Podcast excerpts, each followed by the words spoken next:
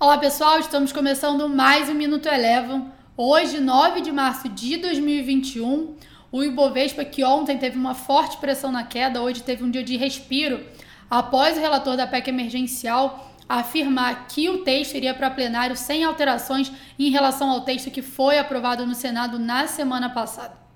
Além disso, a gente teve o presidente da Câmara, Arthur Lira, afirmando que a votação aconteceria amanhã em dois turnos para poder viabilizar o pagamento da primeira parcela do auxílio emergencial ainda em março. O Ibovespa chegou a subir mais de 1%, mas no intraday acabou perdendo um pouco de ímpeto do movimento de alta e encerrou o dia de hoje com valorização de 0,65%. Os investidores ainda seguem cautelosos por conta dos desdobramentos da anulação da condenação do ex-presidente Lula na Lava Jato.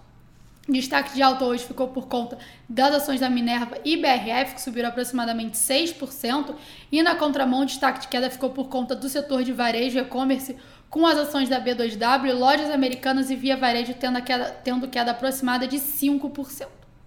Passando para o dólar, que teve um dia volátil, iniciou a sessão no terreno positivo, em meio às dúvidas por conta da PEC emergencial, mas acabou se firmando no terreno negativo. Por aqui encerrou o dia cotado a R$ 5,80, com queda de 0,2%. Mesmo com o real tendo um desempenho melhor, ainda assim foi fraco na comparação com seus pares emergentes. Por, por conta do cenário mais cauteloso aqui no Brasil, em meio ao risco político e fiscal. Já nos Estados Unidos, as bolsas tiveram um dia de forte valorização. O Nasdaq recuperou a queda que a gente viu na sessão de ontem e encerrou o dia de hoje com alta de 3,7%.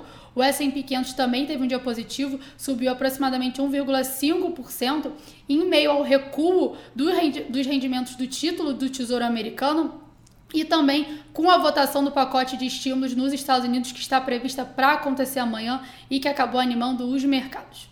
O Minuto Eleven de hoje fica por aqui. Se você quiser ter acesso a mais conteúdos como esse, inscreva-se em nosso site www.elevafinancial.com e siga a Eleven também nas redes sociais. Eu sou a Jéssica Feitosa e eu te espero no próximo Minuto Eleven.